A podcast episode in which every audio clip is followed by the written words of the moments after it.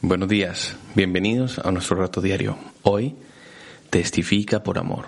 Hechos 1.8 dice, pero recibirán poder cuando el Espíritu Santo descienda sobre ustedes y serán mis testigos.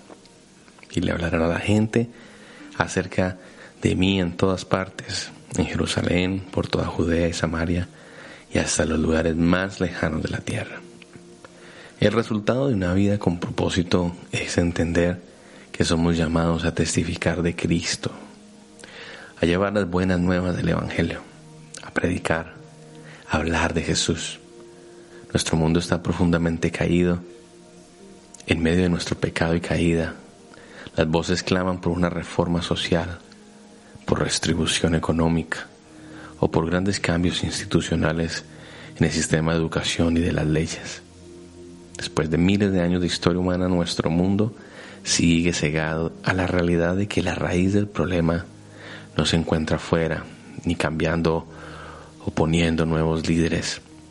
El problema es el corazón del hombre. Y mientras el hombre esté, va a haber un problema en el corazón. Lo que más perturbador de todo esto es que muchos que profesan ser cristianos se han olvidado de esto también. ¿Dónde está la gran proclamación del Evangelio? ¿Por qué es que cientos de millares de protestantes se han reunido en el nombre de estos que han muerto, pero muchos cristianos no se molestan por reunirse en el nombre de aquel que ha resucitado?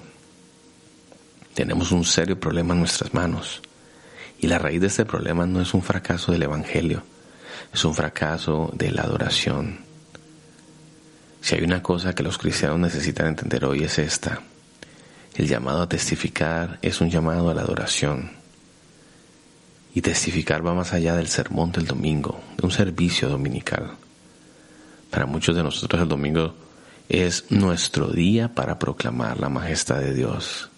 Cantamos sus maravillas, escuchamos de la gloria de Dios, escuchamos pedir por nosotros con respecto a nuestra desesperada necesidad de Cristo y nos exhortan a caminar en el poder del Espíritu Santo. Y todo esto promueve una apasionada adoración a nuestros corazones.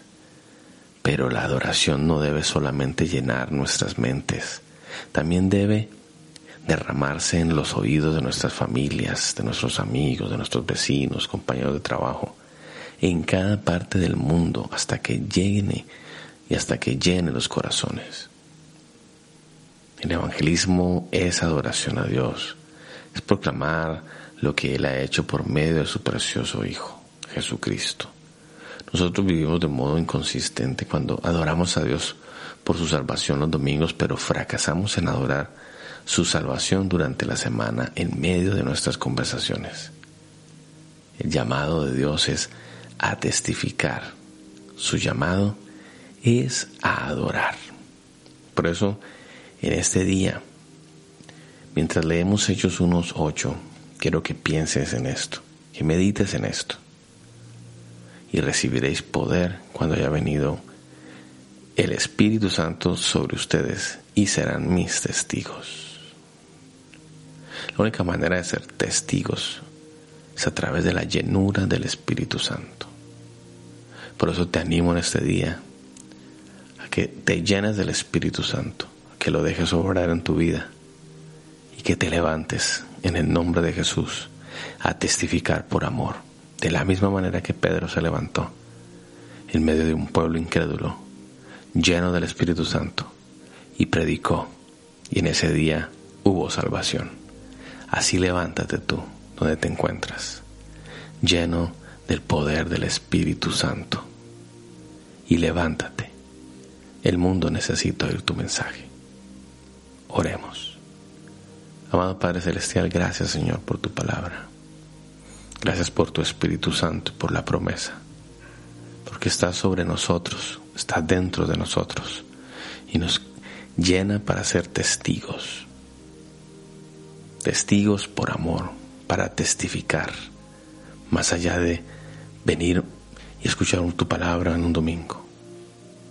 Hoy venimos, Señor, a tu presencia y nos arriesgamos a testificar por amor.